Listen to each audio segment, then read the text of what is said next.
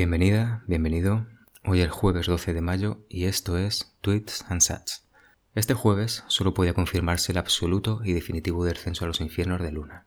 Los últimos esperanzados han seguido tocando el violín hasta el final, pero la esperanza de que haya un final feliz eh, cada vez es más vaga. primer tweet de hoy, Conspiraciones en la Roca Negra, lo ha publicado Lark Davis, que ha sido uno de los primeros en compartir la captura de pantalla de una supuesta informadora de nombre Ana. No hay pruebas acerca de esto, pero el CEO de Cardano además, aunque ha borrado el tweet después, ha venido a confirmar que por ahí podrían ir los tiros. Al más puro estilo del cine negro y de los guiones con jugadas maestras, BlackRock y Citadel habrían solicitado un préstamo de 100.000 bitcoins a Gemini, simplemente para atacar el ecosistema UST, contando además con la colaboración desafortunada del CEO de Terra, el propio Duquon. El suministro infinito, Crypto BCL FATS ha estado todo el día insistiendo en que el supply de Luna estaba creciendo de una manera exponencial, con lo cual el proyecto se iba a ir completamente a cero. De forma muy resumida, el crash se ha debido al propio diseño logarítmico del código que promueve la acuñación de nuevos tokens, en el momento en el que UST pierde su vinculación respecto al dólar. En este caso, se ordena la impresión de supply adicional de manera exponencial, provocando al mismo ritmo la dilución de la moneda.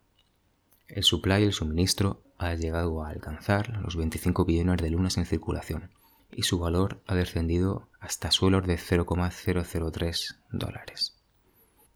El tercer tuit de hoy no solo se fractura Luna, es un chiste muy malo, pero vamos a cambiar un poco de tema. No solo las criptos se han fracturado, no solo las criptos se han roto hoy. Hoy toca un minteo muy esperado entre la comunidad NFT.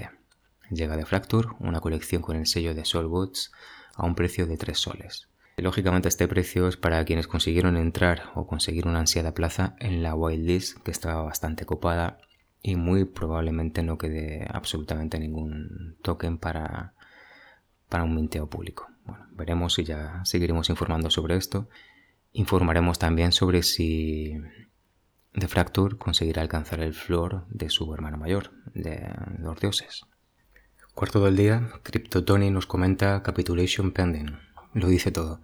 Repasando el timeline pueden encontrarse historias terribles de gente que ha caído en la completa bancarrota y esto es algo que no debemos olvidar, pero curiosamente el sentimiento de derrota está lejos de ser generalizado.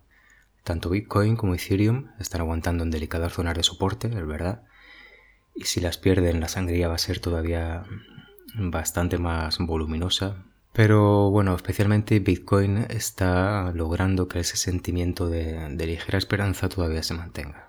Y el último tweet del día, y me da la sensación de que va a envejecer bastante mal, tiene que ver con que Terra en principio ha conseguido paralizar la, hemorragia. Acaban de anunciar la paralización de la cadena de bloques para detener el ataque y con ello la, hemorragia de la dilución. Teóricamente, ahora mismo, en el momento en el que se graba este podcast, el supply no puede ir a más y debería poder empezar a reducirse toda vez que UST consiga restaurar eh, su anclaje respecto del dólar.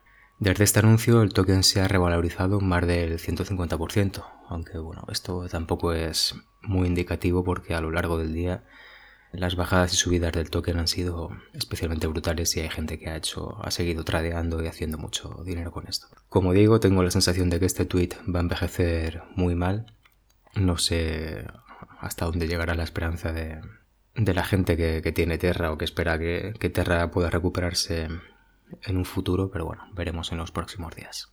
Sin más, espero que te encuentres bien y nos encontramos mañana. Un fuerte abrazo, Cooper.